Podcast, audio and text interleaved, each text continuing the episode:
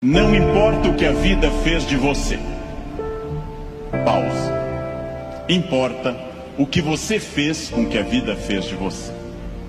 Não importa o que a vida fez de você. Importa o que você fez com isso.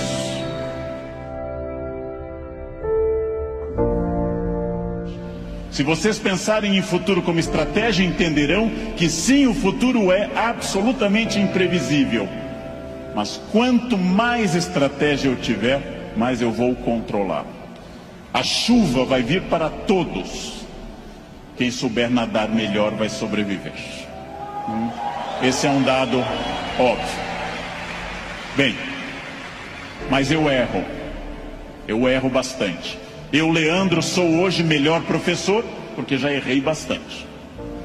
Eu, Leandro, erro. Errar é humano. Lembrem que no nosso mito fundacional, judaico-cristão, a primeira empresa do mundo chamou-se Éden, e o proprietário selecionou dois funcionários, dali mesmo, não fez seleção externa, criou ali dentro do Éden mesmo. Deu apenas uma regra: só não pode comer uma fruta, o resto tudo pode. Foram lá e comeram. Foram demitidos por justa causa. Foram para o mundo, tiveram dois filhos. Um matou o outro, Caim matou Abel. Primeira família do mundo, a mais próxima de Deus. Dois infratores, um assassino e um cadáver. Essa é a primeira família do mundo. Uma família que tinha tudo para dar certo, gente. Não tinha sogra, não tinha nora e não tinha genro. Uma família perfeita. E deu errado. Pergunta: nós somos filhos deles. Errar é humano. Significa que todos que estão aqui, com exceção dos mentirosos, já erraram. Só os mentirosos nunca erraram, porque são mentirosos e dizem que nunca erraram. Faz uma coisa que eu treino há mais de 50 anos diariamente. Eu treino andar. Faz mais de 50 anos que eu treino diariamente e eu tropeço. Erro é um recado. Erro é um recado enviado para dizer que você pode mudar de estratégia, tem que aprender, tem que ter cuidado. Erro é fundamental.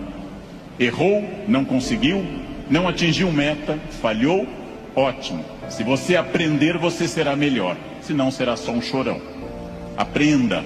Aprenda com o erro, gente. Aprenda com o erro. Erro lhe tira da zona de conforto. O que, é zona de conforto? É aquilo que me deixa satisfeito, feliz. Zona de conforto é aquilo que estraga o meu desafio.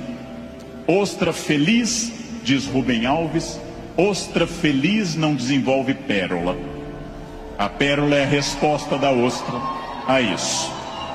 Por que, que a ostra faz uma pérola? Porque um grão de areia incomoda e ela reveste com madrepérola. Sem isso, a ostra não produziria pérola. Zona de conforto é aquilo que lhe deixa repetindo. Eu caso, e caso como todo mundo com entusiasmo, querendo cuidar muito, fazendo muito afago e afeto, e vou ficando mais confortável no casamento, passo a ficar mais tempo no sofá, passo a usar moletom, passo a beijar minha esposa na testa, sinal claro de declínio erótico. Passo a chamar minha esposa de mãe, que é para não ter nada sexual mais, porque com a mãe ninguém tem nada. Perco a atenção na roupa de baixo, e ela, ao invés daquelas lingeries lindas, de seda e renda, vermelha e preta, passa a usar bege, de algodão, lavadas com sabonete no box, dia após dia. E assim os dias vão se sucedendo e finalmente chegamos ao ponto mais baixo da relação. Os dois passam a usar croque. Acabou. Acabou. Não há sexo com croque jamais. Bem. Salvo se alguém aqui está de croque, é exceção do que eu estou dizendo. Está muito bem em você. Está muito bem. O que, que acontece com a zona de conforto? eu passo a não querer fazer mais coisas certas nem com entusiasmo. Eu passo a achar que está bom estar no aquário lotado porque é conhecido. E eu não busco um aquário mais desafiador e maior. Tudo o que te agrada te engana. Tudo o que te seduz e te deixa confortável te conduz à mediocridade. Quanto mais você tiver desafios, mais você vai responder a esses desafios. Zona de conforto é muito curiosa, porque ela significa o fim da luta. Saiam da zona de conforto. Pensem seriamente que tudo está em mudança, tudo está envelhecendo, tudo está passando, tudo aquilo que não está se expandindo está encolhendo. Tudo aquilo que não está melhorando está piorando. Isso é a realidade do mundo. Se você não mudar o seu negócio, alguém mais jovem e mais dinâmico vai mudar. Nesse momento, alguém está tendo uma ideia de vendas melhor que a sua. Isto significa que quem se dedica a ser um profissional precisa permanentemente levar em conta essa frase: mudar é difícil, me ensinaram os norte-americanos. Mudar é difícil, não mudar é fatal. Mudar é difícil, não mudar é fatal. Isso é fundamental. Tem duas opções: enfrentar a mudança, enfrentar o desafio e pensar: esse ano eu consegui isso, que bom, e agora? Ah, mas eu já falo inglês. Ótimo. Qual o passo seguinte? Eu já consegui a minha casa, perfeito. Era esse o seu objetivo material? Qual é o passo seguinte nos outros objetivos? Não mudar é fatal. Protagonismo é quando eu entendo que a minha vida não mudou por causa dos astros. Não mudou porque Mercúrio estava retrógrado. Não mudou porque Saturno está sob meu signo. Mudou porque eu agi. Mudou porque eu fiz alguma coisa. Protagonismo é isso. Não é não é fácil tomar essa decisão. Não é fácil olhar além do horizonte e perder essa ação reativa de quem simplesmente acha está faltando isso, está faltando aquilo. Não é fácil. Não é fácil essa transformação. A visão além do horizonte pressupõe racionalidade, pressupõe previsão. E eu venho de um país que eu amo tanto este Brasil, apaixonadamente um país que não gosta de ser estratégico. Todos os dias eu pego avião, gente, todos os dias, como hoje de manhã, como agora à tarde. Todos os dias eu enfrento raios X e pessoas que passam, aí tem o celular no bolso e voltam. E eu atrás dessa pessoa envelhecendo. E a pessoa passa de novo as moedas e volta. Ah, é a botinha cafona com taxinhas. Volta. Depois de dez vezes a pessoa passa, sem nenhuma estratégia. Chega à porta do finger.